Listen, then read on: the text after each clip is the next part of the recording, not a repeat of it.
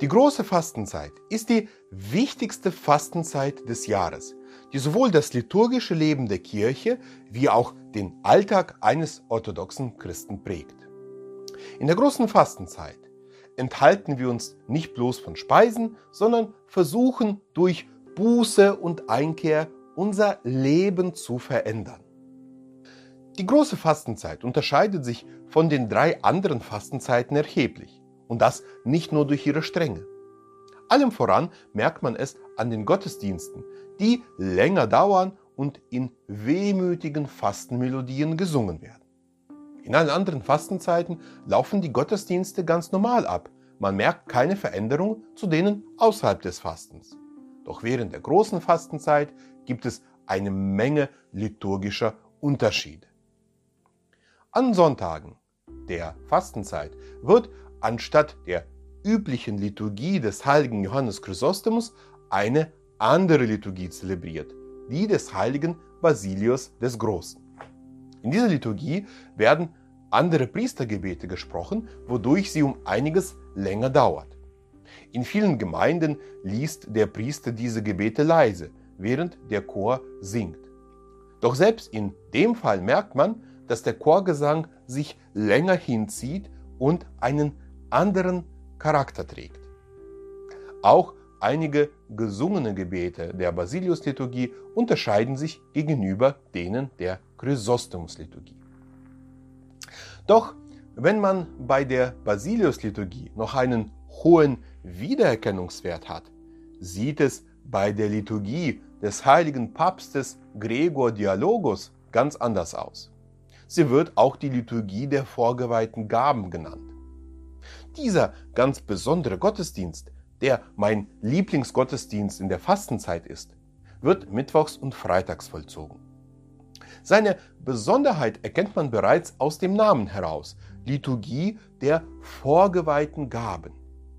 Die Gaben, also die heilige Eucharistie, das, der Leib und das Blut Christi, werden vorher geweiht, nämlich am Sonntag vor dem Gottesdienst. Das hängt damit zusammen, dass während des großen Fastens in der Woche, also von Montag bis Freitag, keine normale Liturgie zelebriert werden darf. Denn eine Liturgie ist immer ein Ereignis der Freude, eine Feier, was nicht zum reuigen Charakter der Fastenzeit passt. Auch alle anderen Gottesdienste in der Woche der Fastenzeit unterscheiden sich erheblich von denen außerhalb. Leider bekommen die meisten Gläubigen davon wenig mit, weil sie nur am Sonntag in die Kirche gehen. Um die große Fastenzeit und ihre Besonderheiten zu verstehen, sollte man in dieser Zeit des Jahres wenigstens ab und zu auch in der Woche die Kirche oder ein Kloster aufsuchen. Das Erlebnis wird unvergleichlich. Auch die Wechseltexte der Fastenzeit haben einen einzigartigen Inhalt. Von Woche zu Woche gibt es eine besondere Botschaft, die in den Lesungen und Hymnen erklärt wird. Von ihrem Inhalt her hat das große Fasten zwei Hauptmotive. Das erste Motiv ist die Buße. In keiner anderen Zeit des Jahres erinnern wir uns so sehr an unsere Sündhaftigkeit wie jetzt. Im großen Bußkanon des heiligen Andreas von Kreta heißt es, dem ersten Menschen Adam hab ich nachgestrebt durch Übertretung und ich erkannte, dass ich nackt war Gottes und des ewigen Reiches der Wonne ob meiner Sünden. Und, o weh, arme Seele, warum wurdest du der ersten Eva ähnlich? Böse war dein Blick und bitter wurdest du betört. Nach dem Baum hast du gelangt, keck hast du gekostet die sündige Frucht. Da die Buße jedoch immer mit einer Veränderung einhergeht, werden wir in den Gebeten immer wieder aufgerufen, uns an das Ende unseres Lebens zu erinnern, an das bevorstehende Gericht und seine Folgen. Wir sollen aus dem sündigen und unbesorgten Schlaf erwachen, um Früchte der Buße zu tun. Es nähert sich das Ende, o Seele. Es nähert sich. Du bist nicht darüber besorgt. Du machst dich nicht bereit. Es drängt die Zeit. Steh auf.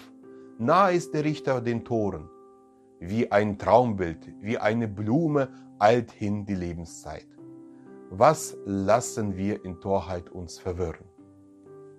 Ebenfalls ermahnen uns die Väter, dass das Fasten nicht nur eine kulinarisch besondere Ernährung sein soll, sondern und allem voran das Fernbleiben von Sünden und das Erstreben guter Taten gegenüber unseren Nächsten. Da wir leiblich fasten, ihr Brüder, lasst uns auch geistig fasten. Lasst uns jegliche Fessel der Sünde lösen. Zerbrechen, lasst uns die Schlingen unerlaubten Umgangs. Jede ungerechte Urkunde lasst uns zerreißen. Den Hungernden lasst uns Brot geben und obdachlose Bettler lasst uns hineinführen in unsere Häuser, damit wir von Christus, dem Gott, das große Erbarmen erlangen. Das zweite Hauptmotiv des Fastens ist die Vorbereitung auf die Karwoche und das Fest der Auferstehung Christi. Wie Christus als Vorbereitung auf seinen Dienst 40 Tage lang gefastet hat, so ahmen wir es ihm nach. Während des Fastens wird uns durch die Buße offenbar, wie sehr wir die Erlösung durch den Kreuztod und die Auferstehung Christi benötigen. Indem wir uns nicht nur von sättigenden Speisen, sondern auch von allen weltlichen Dingen entfernen, bekommen wir den Kopf frei für das Geistliche. Wir können ohne Stress und Zeitdruck über das Kreuzopfer Christi nachdenken und auch über den Weg und die Erlebnisse, die den Herrn dorthin geführt haben. Und noch viel intensiver erleben wir nach einer anstrengenden und innigen Fastenzeit das Fest der Auferstehung, das uns die Erlösung von unseren Leiden bringt. Die Zeit der Fasten lasst uns freudig beginnen. Geistigem Wettkampf wollen wir uns weihen die Seele entsühnen, läutern das Fleisch. Fasten lasst uns, wie der Speisen, so auch der Leidenschaft zu uns enthalten, uns mit den Tugenden des Geistes zieren.